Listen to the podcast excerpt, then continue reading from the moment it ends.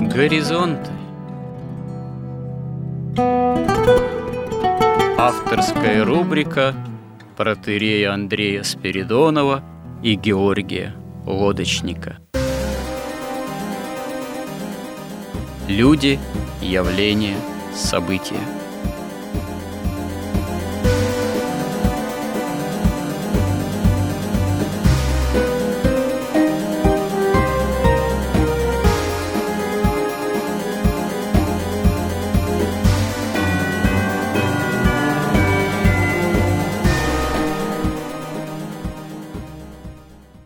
Добрый день, уважаемые радиослушатели. В эфире радио «Благовещение» и в нашей постоянной рубрике «Горизонты» я, протерей Андрей Спиридонов и мой добрый собеседник Георгий Лодочник.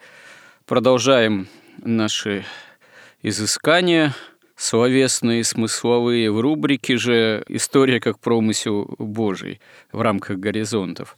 Достаточно мы в течение нескольких сюжетов углубились, с одной стороны, вообще в историю христианской уже цивилизации, но применительно к сосуществующему, развивающемуся внутри этой же цивилизации магическому мировоззрению и в том числе каббалистическому миропониманию, к истории отчасти войн и определенного противостояния, противостояния внутри этой цивилизации, поскольку речь шла о практическом применении магического миропонимания, то это касается, оказывается, что и истории денег, как такого достаточно магического все-таки атрибута и, с одной стороны, средства экономического что называется, регулирование, а с другой стороны средства, как оказывается, магического воздействия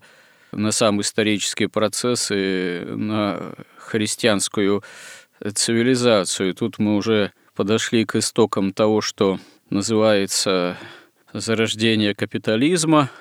К тому моменту, что в начале XVII века был узаконен частный банковский такой судный процент. Вот, это явилось одной из отправных точек уже новейшей истории.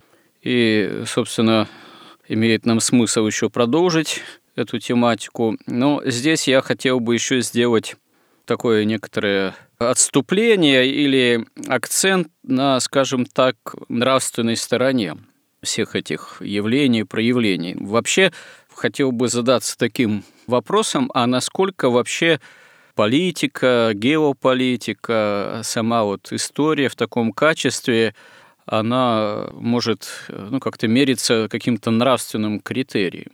Потому что, с одной стороны, мы говорим, что ну, последние две тысячи лет история мировая, и в первую очередь история европейской цивилизации, Запада, Западной Европы и Восточной Европы, и Руси, и России – это все таки история христианской цивилизации. Но, с другой стороны, мы видим, что, несмотря на то, что история уже 2000 лет как становится, в общем-то, христианской, а с IV века, с момента начала воцерковления Римской империи – это уже и история христианской государственности, христианских государств, царств, народов. Но при всем при том мы видим, что внутри этой истории геополитические какие-то противостояния, войны, борьба за ресурсы и лучшие ареалы обитания – она всегда имеет место быть. Вот в прошлый раз мы отчасти тоже этой темы коснулись, и, увы, рассматривая эту историю, мы приходим к выводу, что, с одной стороны, та же, например, западноевропейская культура – это великая христианская культура, но это история грабежей, беззаконий, покорений – ассимиляции, а то и даже геноцида в отношении других народов, ну, в той или иной степени. И так оно до новейших времен, что уж говорить про 20 век, век двух мировых войн, а сейчас мы тоже живем в довольно тревожные времена, когда во все обсуждается тема того, что если война не традиционная, не классическая, так гибридная, если не холодная, так уже ледяная, и, как это говорят политологи, ставки только повышаются в геополитической этой борьбе и в противостоянии, в том числе в отношении России. С этим повышением ставок может дойти дело и до более серьезных военных столкновений. И здесь же мы видим, что э, в ход идут вообще в плане идейном, пропагандистском. Идет самая разная ложь, самые разные, так сказать, инсинуации, самые разные подлоги, подмены смыслов и так далее и тому подобное. И парадоксальным образом получается, что, к примеру, скажем так, э, Западная Европа и Соединенные Штаты Америки, которые являются исторически производными от Западной Европы же, но со второй половины 20-го столетия они же являются по отношению к Европе как таковой и гегемоном и диктатором, но мы, как Россия, являясь достаточно самобытной цивилизацией, но в какой-то момент с начала 90-х годов изо всех сил постаравшиеся вписаться в эту западную цивилизацию, потерпели в этой попытке полное, в общем-то, фиаско, потому что западная цивилизация совсем не хотела, чтобы мы в нее вписались на равных. А только как в лучшем случае сырьевой какой-то придаток, далеко не самостоятельный, или же вообще бывшая империя, которая в глазах Запада должна была бы распасться на какие-то удельные княжества и, никакой самостоятельности самобытности, собственно говоря, не иметь. И здесь тоже получается, я повторюсь, парадоксальная ситуация, такая историческая, идейная, геополитическая. Нам оказывается сейчас никогда не бывший христианским Китай – который сейчас, как мы понимаем, тоже обретает на мировой арене силу мировой державы, оказывается более близким союзником. Вот, понятно, что никаким не другом, потому что, ну, как известно, у России нет друзей, кроме армии и флота, да и, в принципе, Китай как тысячелетиями бывшая самобытная цивилизация поднебесная, он, собственно говоря, в прямом смысле другом быть и не может. Но в данном случае мы видим, что Китай оказывается таким вынужденным геополитическим территориальным союзником гораздо в большей степени, чем э, вроде как бывший когда-то христианским Запад. Ведь все-таки Запад это изначально христианская цивилизация. И тем не менее, с Западом, в особенности в Соединенных Штатах, мы чуть ли не на грани войны, а с Китаем мы оказываемся союзниками. Как же это так вот исторически, геополитически складывается, что вроде-то и Россия, и Запад – это изначально, пусть разные, но христианские цивилизации, тем не менее с этими христианскими цивилизациями и культурами мы оказываемся в прямой конфронтации, а совершенно не христианским там Востоком или тем же Китаем мы вот чуть ли не друзья. Каковы причины этого парадокса, этих парадоксальных геополитических явлений? Как вы думаете, Георгий? Но конфронтация сегодня ведь не между там христианами и там, допустим, конфуцианством или исламом. Сейчас уже вот это вот историческое развитие, если его так можно назвать, но суть его в чем? Мы говорили, что это разделение добра и зла, увеличение контраста. Одновременно с тем, что Господь открывает нам двери милосердия, двери в Царствие Небесное. А Царствие Небесное, оно где? Оно же внутри нас. Он же говорил, Царствие Небесное внутри вас есть. Одновременно сразу же приходит в действие тайна беззакония – Сатана приводит своего, но он хочет привести более такого совершенного мессию, который покорит весь мир, и мир ему покорится. И мы сейчас в такой стадии исторической, когда вот этот контраст между добром и злом, он как бы, наверное, никогда его таким не было. То есть сейчас контраст как бы силы света защищаются от силы тьмы. И как бы основа как раз этой тьмы, но это прежде всего англосаксонские страны – мы сейчас вернемся исторически, как так получилось. Если говорить о нравственности в политике, внутренней и внешней, тут надо смотреть, во-первых, а каков идеал вот этого государства или этого народа или этой нации, а во-вторых, насколько конкретная элита, конкретный правитель соответствует этому идеалу, или он от него все время отступает и предает его. Вот мы говорили, что Магомед, когда взял Константинополь, не только никто не въезжал в Святую Софию на конях, никто не запускал туда ни свиней, ни собак. Он запретил даже воинам заходить. Ее никто не грабил, ну а при этом он мусульманин. А крестоносцы под руководством, правда, уже Венеции, торговой такой республики, они золото грабили в своей вот этой наживе, такой бесконечной жажды наживы такой, они на конях вывозили там золотые иконостасы и все, что было не поднять руками. И, пожалуйста, вот разница между христианами. Ну, ясно, что они не христиане, и мусульманами. Или, например, возьмем буддистов. Но есть у них тоже в буддистских, в Индии, там, в индуизме есть какие-то тоже ведь они, в общем, хорошо известные, прописаны нравственные нормы, и в большинстве своем индусы соблюдают их все время. Или вот Китай. Но Китай, непонятно, что такое дружить вообще в политике, даже это непонятно, как можно дружить. Но Китай, он существует тысячи лет, он никогда не выходил за границы свои. Он все время собирался жить внутри своих границ. Там есть известные тоже конфуцианство, есть там даосизм – есть буддизм, и, ну, правда, сейчас уже, конечно, там прибавился марксизм, а там, куда попадает марксизм, это как бы уже трудно прогнозировать, конечно, но как бы мы видим, что все-таки Китай-то он движется, я помню, когда туда приехал в начале 90-х, я был поражен. Вот этот вот э, марксизм, вот этот большевизм, он какой-то совсем тоненькой такой поверхностной корочкой в Китае я обнаружил. Там все живут традиционно по Конфуцию, по Ладзы, по буддизму. Поэтому это такая декорация, поэтому, ну, не знаю. Другое дело, что мы знаем, что есть такой трактат древний, например, да, «Искусство войны». И очень здравая такая мудрая книга, которая, в общем, исходит из таких положений, что если сосед твой станет сильнее тебя, он на тебя обязательно нападет. Хотя бы потому, что он понимает, что если ты станешь сильнее соседа, то ты на него нападешь. Вот применительно к этому важному тезису общему, мы вот как Россия до сих пор декларируем некие все-таки принципы определенного такого вот э, миролюбия. Там, допустим, несчастные прибалтийские республики, они вполне искренне, видимо, считают, что они нуждаются в защите от России.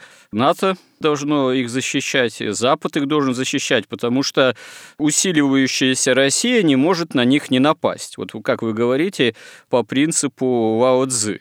Мы же говорим, что да нет, как бы там Россия не становилась бы сильнее, она не собирается ни на чьи там территории притязать на ту же э, Прибалтику. Так э, чье тогда утверждение в плане вот таких принципов и современной геополитики, оно более истинным или более правдивым э, оказывается? Но, понимаете, в данном случае, конечно, Эстония не может напасть на Россию в любом случае. Ну, это-то да. Поэтому Россия тут как бы не исходит из этих вот предположений. С другой стороны, если Россия будет сильной, так Прибалтика сама придет и попросится. Как большинство вот этих народов, они же пришли и попросились в состав Царской империи. Иногда, знаете, бывают парадоксальные тоже в политике, геополитике поведения, иногда стран народов в стиле «на зло бабушки отморожу уши», так сказать. На самом деле всегда есть борьба тьмы и света, зла и добра. И всегда существуют вот эти силы тайны беззакония, и, ну, по крайней мере, 2000 лет, и силы христианские. Между ними идет непрестанная вот такая вот, ну, она, с одной стороны, война, но происходит разделение. Что касается России, никто не знает, какая вообще идеология у России. Так сама Россия, наверное, не знает. Просто складывается такое ощущение, что Россия, она по некой великой исторической инерции продолжает действовать э, в некой такой, скорее, христианской, что ли, действительно, парадигме. В меньшей степени это можно исторически отнести, конечно, к Советскому Союзу, но вот современная Россия, да, вот это как бы трудно понять. И тем более это, наверное, трудно понять, глядя со стороны. Мы-то себя изнутри России скорее больше ощущаем ну, такими более миролюбивыми, а в мировой же геополитике нас стараются изобразить такими монстрами, слоном в посудной лавке, который, может быть, и не хотел бы, но все равно готов там посуду побить и кого-нибудь легко, так сказать, потоптать, даже в силу хотя бы своей громоздкости, исторической, так сказать, великости. Но если посмотреть на историю еще царской России, ну, действительно, мы очень часто политически, геополитически старались поступать по-христиански.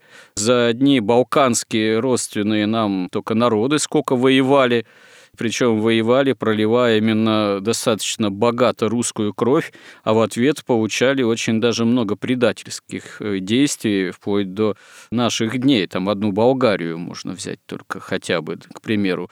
Сербы, может быть, себя и поблагороднее вели и ведут, но стоит помнить, что в Первую мировую войну мы были вынуждены вступить именно, чтобы заступиться за наших братьев-сербов. Одна из причин, такая затравка Первой мировой для нас была была именно такой. И это было действие именно исходя из некого христианского долга. Но чем для нас Первая мировая закончилась, хотя мы в ней уже с большими усилиями и жертвами побеждали. Она закончилась именно революцией и падением Российской империи как таковой. Поэтому получается, что в геополитических тех или иных мировых раскладах действовать чисто по-христиански или исходя именно из понимания такого нравственного христианского долга, это оказывается не всегда на пользу самим царством, государством, которые именно из этого исходят. В то время как англосаксы те же, они именно что стравливали всегда нас или с Францией, или с Германией, и довольно успешно это проделывали. Но я бы сначала закончил все-таки по современной России, потому что судя по всему, вот этот вот сам по себе фронт между добром и злом, он проходит как раз, можно сказать, чуть ли не через Кремль. И мы видим, вообще-то, на самом деле, ну, по крайней мере, когда пришел к власти Путин, ну, там никаких шансов не было у Света. Вообще никаких. И даже никто уже в расчет это не брал. И, и Литва думала, какой кусок от России оторвать и в газетах обсуждали это, что будем отхватывать, вот это или это, как бы нам не опоздать. И мы видим прямое участие воли Бога в судьбе России. И на нее надеемся. И мы видим, как вот эта позиция все-таки удерживающего – удерживающая вот наступление вот полной тьмы, она укрепляется. Я уж не знаю, осознанно это происходит с точки зрения, например, нашего президента или, или каким-то вообще таким сверхъестественным способом, но это внушает какую-то надежду. С другой стороны, вот понимаете, когда говорят, вот народы, они вот решили то или это, решили другое, мне кажется, это вообще невозможно. Народы очень легко и быстро управляются, особенно когда появились вот средства массовой информации. Они там за два месяца меняют свое мнение на прямо противоположное. Поэтому вот то, что там про Россию сейчас делают, да, с Россией, когда Россия начала все-таки вступать вот в эти свои права удерживающего, но ее просто расчеловечивают, потому что они готовят собственное население к войне с Россией. Это совершенно ясно. Это нормальная такая просчитанная программа. Мало того, она уже опробована и была по войне, особенно в Первую мировую с Германией. Там точно так же все технически, алгоритмически повторяется без каких-то там особых изысков. И причем даже это делается настолько как бы примитивно, вот уже, понимаете, там если в Первую мировую войну люди все-таки читали книги, и ходили в нормальные университеты, то сейчас такое блогерское как бы мировоззрение клиповое, что там не нужно никаких причинно-следственных связей, ничего. Вот есть Петров и Баширов. И это такой комикс. Они разговаривают с народами, со своими, на их уровне, на уровне этих комиксов. У них все достаточно продумано. Но вы знаете, а ведь университеты перед Первой мировой – не помешали Первой мировой осуществиться, начаться? Но Первую мировую начинали ведь не университеты, ее начинали банкиры. Ну, начинали не университеты, но, тем не менее, эти формы культурные и образовательные препятствием не послужили для развязывания той же Первой мировой, потом последующих революционных потрясений, а следом и Второй мировой как таковой. Где были университеты-то? Вы понимаете, вот есть центр политической силы. Он и принимает решения о войне, мире, о том, чему учить в университетах, что писать в газетах. И никто не может, никакой, я уже говорил, никакой народ не может этому противостоять. Единственное, что может народ, народы отличаются все-таки своей такой глубинной культурой, вот той религией. Понимаете, нелегко все-таки, хоть, вот, например, взять Россию, но уничтожили всех, Слушайте, применительно к этому тезису, немцы что, не культурная нация разве? Что творили немцы? Национал-социализм, фашизм. Что творили немцы как завоеватели? Все культурные нации. Вопрос в том, какая культура. Может быть, людоедская культура, но это тоже культура. Может быть, фашистская культура. Для меня самое чудовищное – это вообще большевистская культура – она тоже ведь своего рода культура, хотя она такая плоская, узколобая, примитивная очень злобная. Но это тоже какая-то культура. У нас же там все-таки песни сочиняли, и оперы писали. А большевистская культура, она является антитезой православной культуре дореволюционной или не является некой антитезой? Ну, конечно, она я когда смотрю, как спорят, вот, например, наши красные сейчас с либералами, да, либералы с красными, ну, хотя, по-моему, уже этот спор сходит так на нет, и все начинают бороться именно с христианами вместе, потому что и либералы, и большевики, и Карл Маркс, и вся вот эта вся история вот западная, это один отряд, одна сила, одна сила каббалистическая, сатаническая и масонская. Просто есть более изысканные, так сказать, более продвинутые и более разумные технологии, типа гуманизма, допустим. А большевизм – это такая примитивная форма гуманизма, такая звериная. На этот счет еще есть, знаете, такие мнения, некоторые считают, что Сталин, он осуществил контрреволюцию, определенный контрреволюционный переворот в отношении к большевизму в чистом виде. И потом является красная монархия в лице Сталина и так далее, которая, в принципе, уже фактически в каком-то смысле некая трансформация России как монархии. Насколько это можно всерьез воспринимать такого рода утверждение? Или все-таки более поздний сталинский режим это все равно большевизм, только несколько в ином качестве? Ну, во-первых, вспомним Аристотеля. Да, он говорил, что существует монархия, а существует ее искажение, тирания. То есть, ну, тиран – это не монарх. Монарх защищает добро от зло, и он миропомазан, он как бы Богом приведен к этому состоянию правителя. Тиран, он все захватывает сам. Он отстаивает, но у него могут в голове быть любые идеи. В том числе вот смесь такого марксизм, ленинизм, сталинизм и там что еще у него напутано. В результате он все равно построил огромную тюрьму. Другое дело, что когда захватывали власть большевики, они, во-первых, не верили, что они ее захватят. Поэтому у них и не было плана, что делать. Вот этот великий Ленин, вождь народов, он когда пришел к власти, он же что сделал? Он как бы механически взял Карла Маркса и ввел военный коммунизм. И наступил голод и разруха моментально, за год, за и все.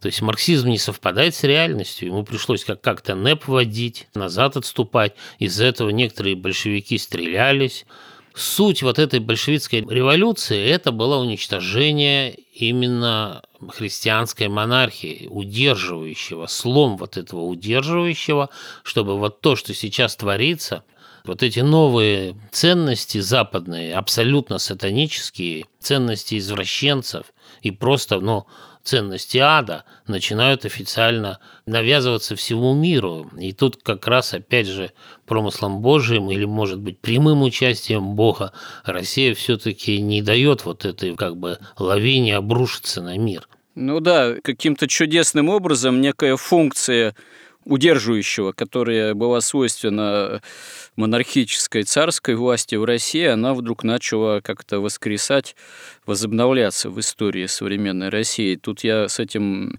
готов согласиться, это действительно чудо. Несколько возвращаясь ранее к истории все-таки Западной Европы, и мы вот заговорили про Германию, сошлись на том, что Безусловно, история большевизма, большевистской революции – это антитеза предыдущему развитию православной России. А вот Гитлер, национал-социализм в Европе, собственно говоря, ведь Гитлеру подчинилась вся Европа. Это антитеза предшествующему развитию культурному, историческому Европы? Или это продолжение этого культурного развития? Вот Вагнер, например, любимый Гитлером Вагнер, он в каком-то смысле ведь тоже и в идейном отношении уже близок к этой вот национал-социалистической идее. Почему его так Гитлер-то и любил тоже? Ну вот это культура без Христа – Дело в том, что вообще, если посмотреть на историю, то создается вообще вот такое устойчивое впечатление, что вот выше вот этих на север христианство вообще не поднималось в Европе в западной.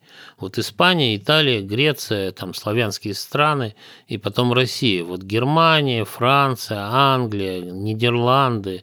Такое ощущение, что у них какой-то суррогат вообще был. Они сразу же кинулись, сначала из дикости сразу кинулись в возрождение, а потом в протестантизм разного сорта. Ну да, протестантизм с особой силой там себя проявил, да, именно в этих странах прежде всего.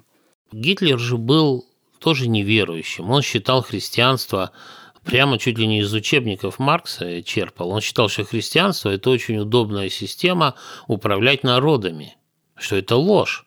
Сам он был, он пытался, так сказать, противодействовать. Он тоже ведь восстал-то против тьмы, которая шла как бы тоже с запада, из этих англосаксонских стран. Он еще в значительной степени был оккультистом. По крайней мере, неизвестно, были ли у него какие-нибудь там реальные степени посвящения. Но то, что он оккультизмом интересовался достаточно серьезно, это сейчас все описано так или иначе.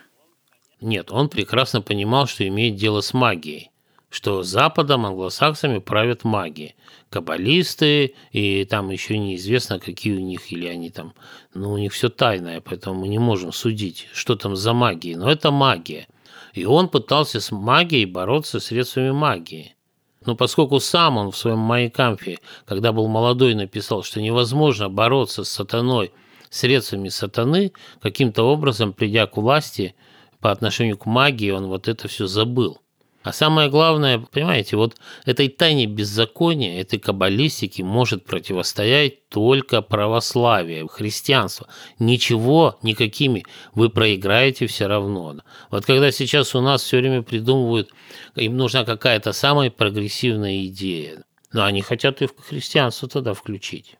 И с этой идеей создать ковчег, вот это люди, это как бы вот какое-то невежество вот после этого коммунизма наступило совершенно беспросветно дремучее.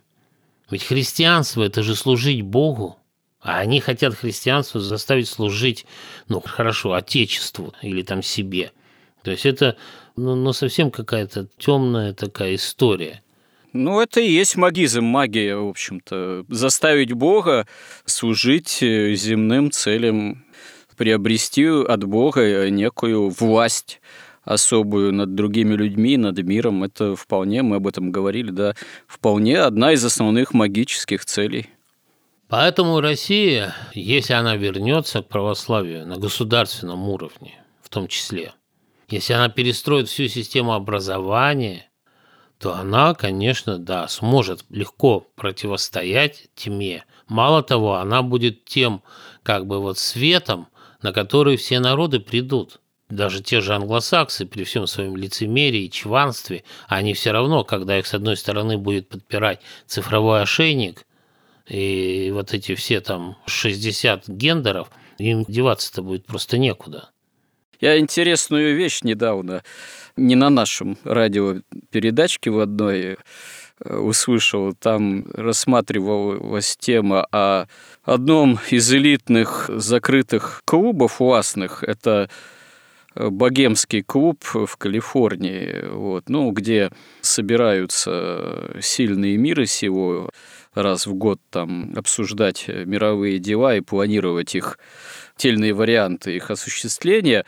И вот интересно, что это у них считается закрытым чисто мужским клубом. То есть туда не допускаются ни женщины, ни представители, так сказать, иной ориентации. Вот. То есть это внутреннее собрание остается чисто традиционным. Хотя при этом оно исподволь всему миру предлагает вот новейшие ценности политкорректности, толерантности, там 60, как вы говорите, этих гендерных типов и так далее. То есть для себя они все-таки ничего подобного не планируют. В своем узком кругу они хотели бы оставаться вполне в традиционных рамках, что показательно. Конечно, они же не марксисты и не сталинисты и не ленинцы. Это они все придумали, вот эти марксизм, ленинизм, сталинизм, это их как раз, так сказать, измышления. Дело в том, что вот с одной стороны, сейчас процесс, он вот такой как бы двоякий в мире, в котором мы живем. Раз уж мы отклонились от истории. Ну, современность, она же из истории вытекает. Не берется откуда-то вдруг со стороны, так сказать. Да, потом обсудим, как мы к этому пришли. Но сейчас вот два таких как бы процесса разделения идет. Один вот такого разделения добра и зла, но уже приближающегося, можно сказать, к окончанию своему. А с другой стороны, то, что делают вот эти каббалисты и сатанисты, они создали такие условия, такой могучий, сильный градиент, чтобы отделить рабов от элиты. Они ведь не большевики, что если у тебя там, например, есть хорошее образование, так они сдирали кожу с рук у женщин, да, и с ног, или там казнили. Они понимают все разумно, что нужно отделить. Это в каком-то смысле они действуют вот как по притче Христа, когда он говорил, что нет, не надо выдирать вот эти сорняки, а пусть созреет то и другое, и потом мы отделим. Так вот, а они нашли такой механизм, как отделить нашли механизм, где, пожалуйста, вот сейчас такое время, что ты можешь стать гомосексуалистом, а можешь не стать. Ты можешь смотреть один Голливуд и, и клиповое сознание развивать в себе, а можешь читать любые книги. Ты можешь стать хоть православным, хоть там, не знаю, вообще хоть магический, там все открыто. Пожалуйста. Ты хочешь быть глупым? Ну, будь глупым. Хочешь быть умным? Будь умным. Если ты будешь умным, будешь работать, ты попадешь в элиту. А если будешь вот таким, так сказать, самодовольным, таким, жить по алгоритмам, по каким-то, без головы, с клиповым сознанием, ну, тебя просто снесет вниз. И сейчас вот идет такое разделение. Они создали такие условия. Пожалуйста, ну не для себя же они создали условия. Не они же будут гомосеками этими. Не они же будут извращенцами. Они же не перестают читать книги, они не перестают там, не знаю, медитировать или что они там делают, или там ритуалы какие-то. Они не отходят от аскезы, у них развитие продолжается. То есть у них все нормально. Это все придумано для народов, и примерно идея такая, кто клюнет, тот дурак. Будет, значит, или погибнет, или будет рабом. Вот и все. Плюс еще к тому цель сокращать население, как раз-таки пропагандируя разного рода развращения, и это только уже служит сокращению населения, потому что, как и известно, у извращенцев дети не рождаются. Это тоже, может, не такой быстрый способ, но один из способов достижения этой цели в том числе.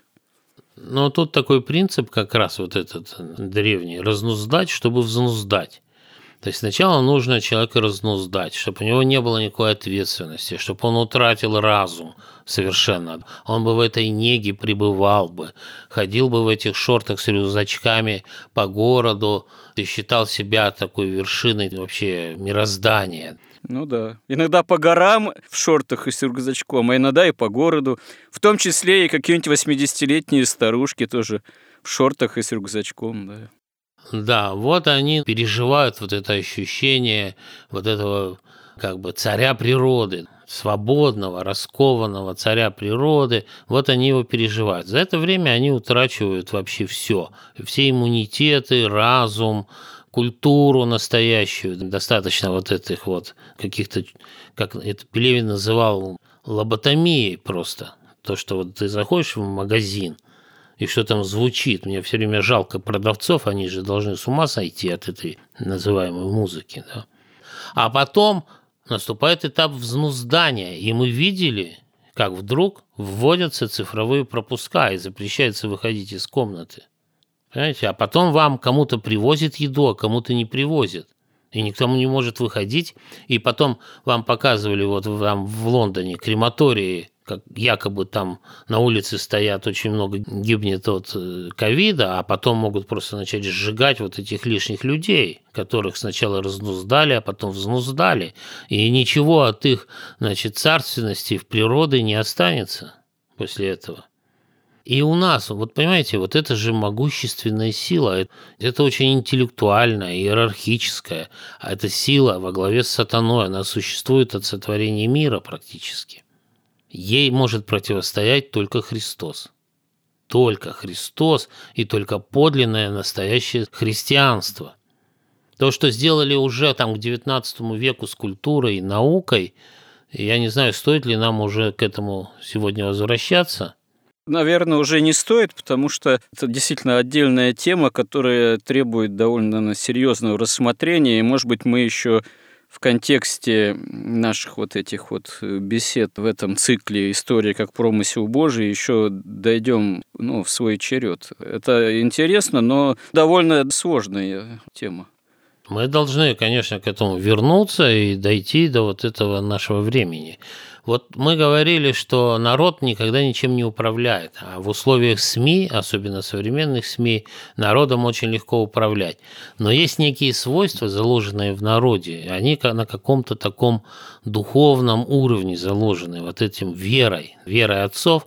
Поэтому и Россия, ведь хоть у нас тут и каждый там четверо из пятерых какие-нибудь марксисты, по крайней мере, не по идеологии, но по способу мышления, от материи к духу, там, прогресс, вот это вот развитие, все вот это совершенно несуществующее в реальности. А тем не менее, вот удерживающимся же все-таки становится Россия. С одной стороны, мы говорили, что это потому, что все-таки наша церковь не приняла никакую унию, ни с большевиками, ни с католиками. Но с католиками у них и не было возможности принять ее. То есть они сохранили чистоту веры. А с другой стороны, вот это внутреннее, как бы, не знаю, генофонд, что ли, нации, или ее вот глубинная культура, она все равно сохраняется. Вот пример.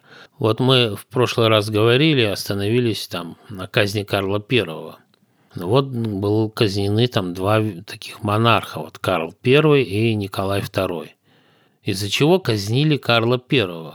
Там было много всяких политических причин, и понятно, что там работала и тайна беззакония, и все-все-все-все-все, но в целом народ его восстал против него из-за того, что он повысил налоги. Он действительно повысил, стал брать лишние налоги, потому что было много восстаний каких-то, войн, ему нужно было их финансировать, а, видимо, вот эти вот ростовщики, каббалисты ему денег не давали – он начал повышать налоги, его казнили за деньги. Николая II свергли из-за веры вот в эту вот свобода, равенство и братство. Весь народ, как помешался, он поверил в эту свободу, равенство и братство. Допустим, аристократия, может быть, не верила в свободу, равенство и братство, хотя бы, ну, как-то, может, трезво относилась. Но мне кажется, вот наши вот эти вот начальники штабов, генералы, вот эти министры... Аристократия прогнила тоже к тому времени. В феврале с красными бантами вышло очень много представителей аристократии в поддержку свержения царского двора, вот монархии как таковой. Ну да, но ну, даже церковь приветствовала свержение царя. Так и церковь, да. А церковь, она, конечно, не в прямом смысле духовенство, аристократия, но это тоже достаточно образованное сословие. Вот было всегда и описано, что, увы, увы, будущие многие новомученики, которые потом в этом раскаялись, члены священного синода, приветствовали тоже в общем-то, свержение царской власти, потому что, ну, в принципе-то причины были. Отмена патриаршества еще в XVIII веке, бывшая и бюрократическая система управления церковью, синодальная, вот это, она, конечно, духовенство очень сильно, что называется, развернуло э, в сторону таких вот симпатий, что ли, пролиберальных, даже революционных. Это, увы, так для тогдашнего общества и исторической ситуации в России. Потом, конечно, отрезвление пришло достаточно быстро, через подвалы ЧК, в том числе и гражданскую войну, и разграбление храмов, но уже было поздно, да.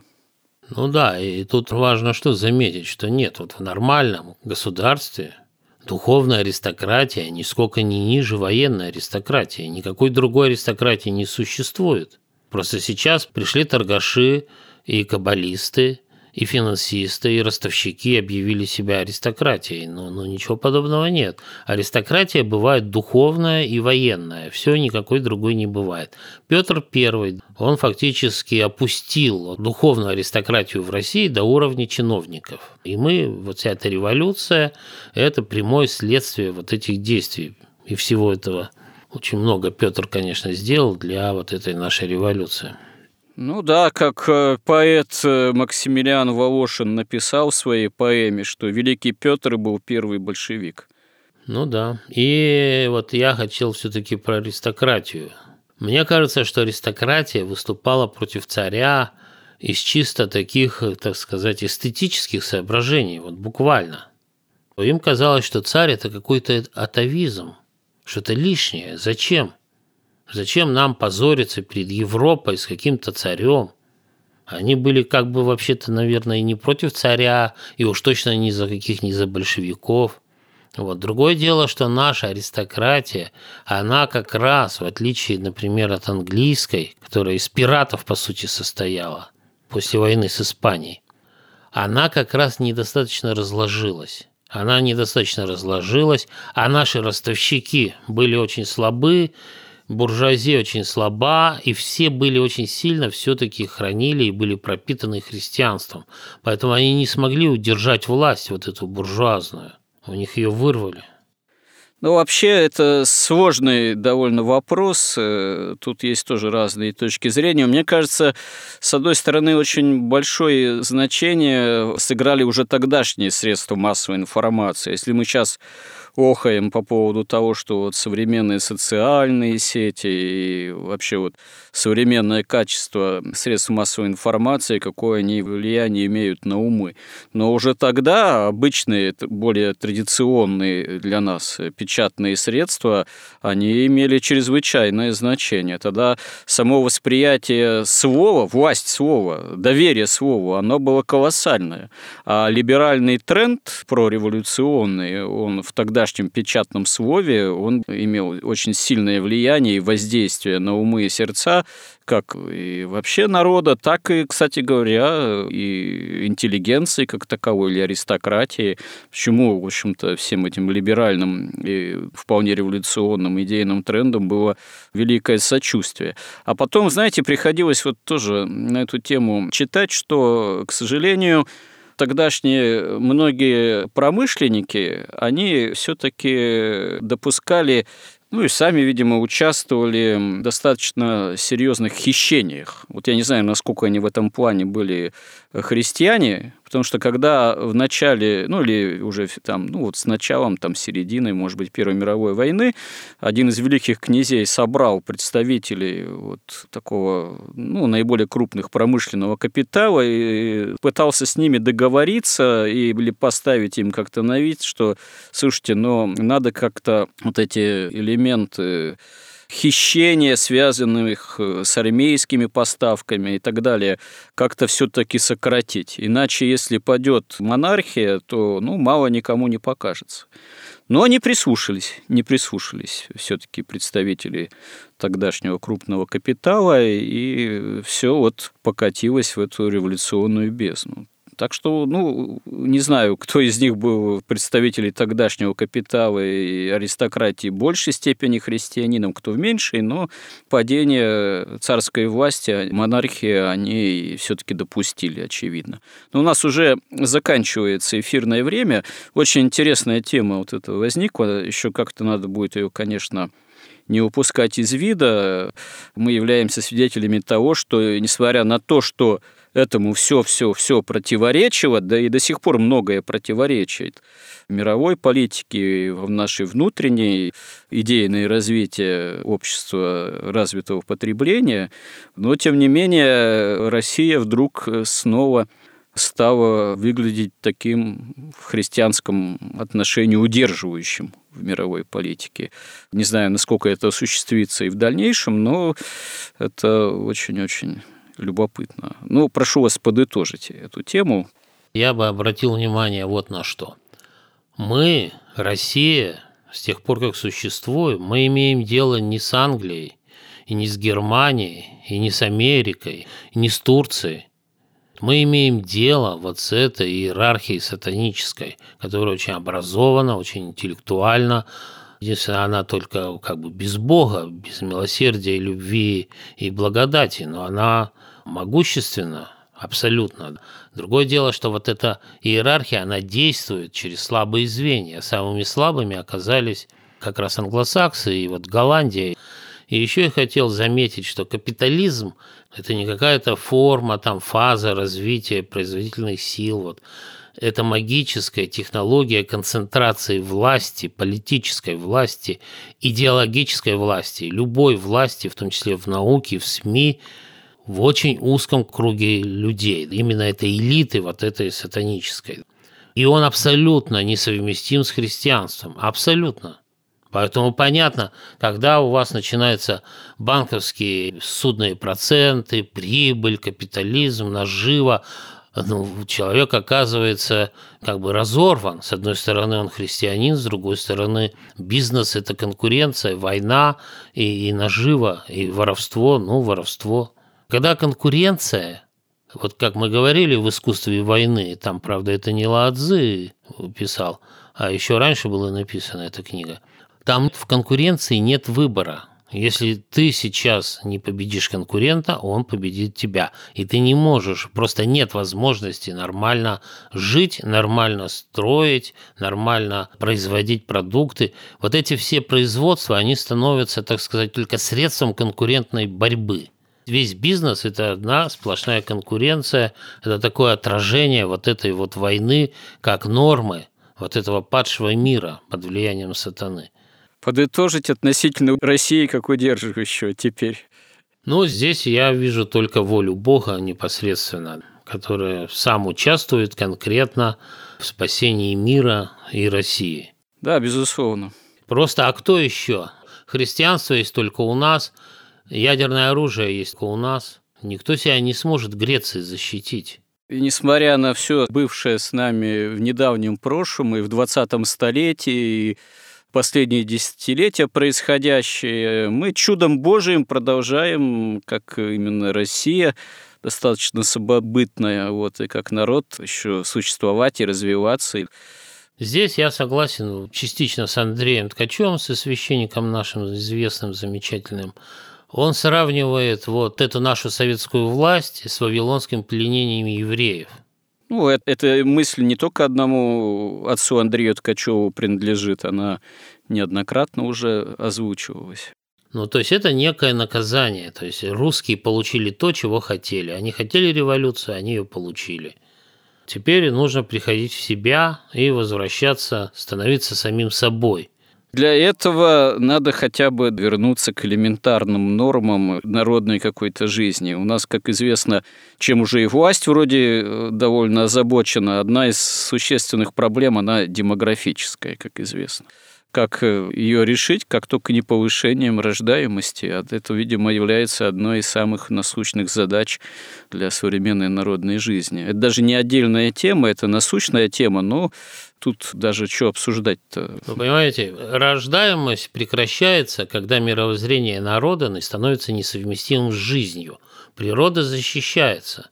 Вот, как если мы сознание свое приведем в нормальное состояние, православию, рождаемость сама собой, и не надо ничего делать она сама собой появится. Это такие законы, которые никакими там подачками вы не преодолеете. Ну, тогда и бог. Другое дело, что о чем мы и говорим, что, казалось бы, идейные тенденции современного мира и в отношении к России, русскому народу, и входящие в Россию множество народов, они этому прямо противоречат. Но, тем не менее, надежда все-таки остается на какое-то вразумление в каком-то смысле изменения народной жизни. Ну, как сказано в Евангелии, Богу все возможно. На него и уповаем только сейчас. Ну что ж, пора нам все-таки завершать эту нашу беседу, которую в себя включила сегодня довольно богатый материал, нуждающийся в осмыслении. Надеюсь, что с Божьей помощью продолжим это и в следующих э, сюжетах. Спасибо всем, кто был с нами, и храни всех Господь. Горизонт на радио Благовещение.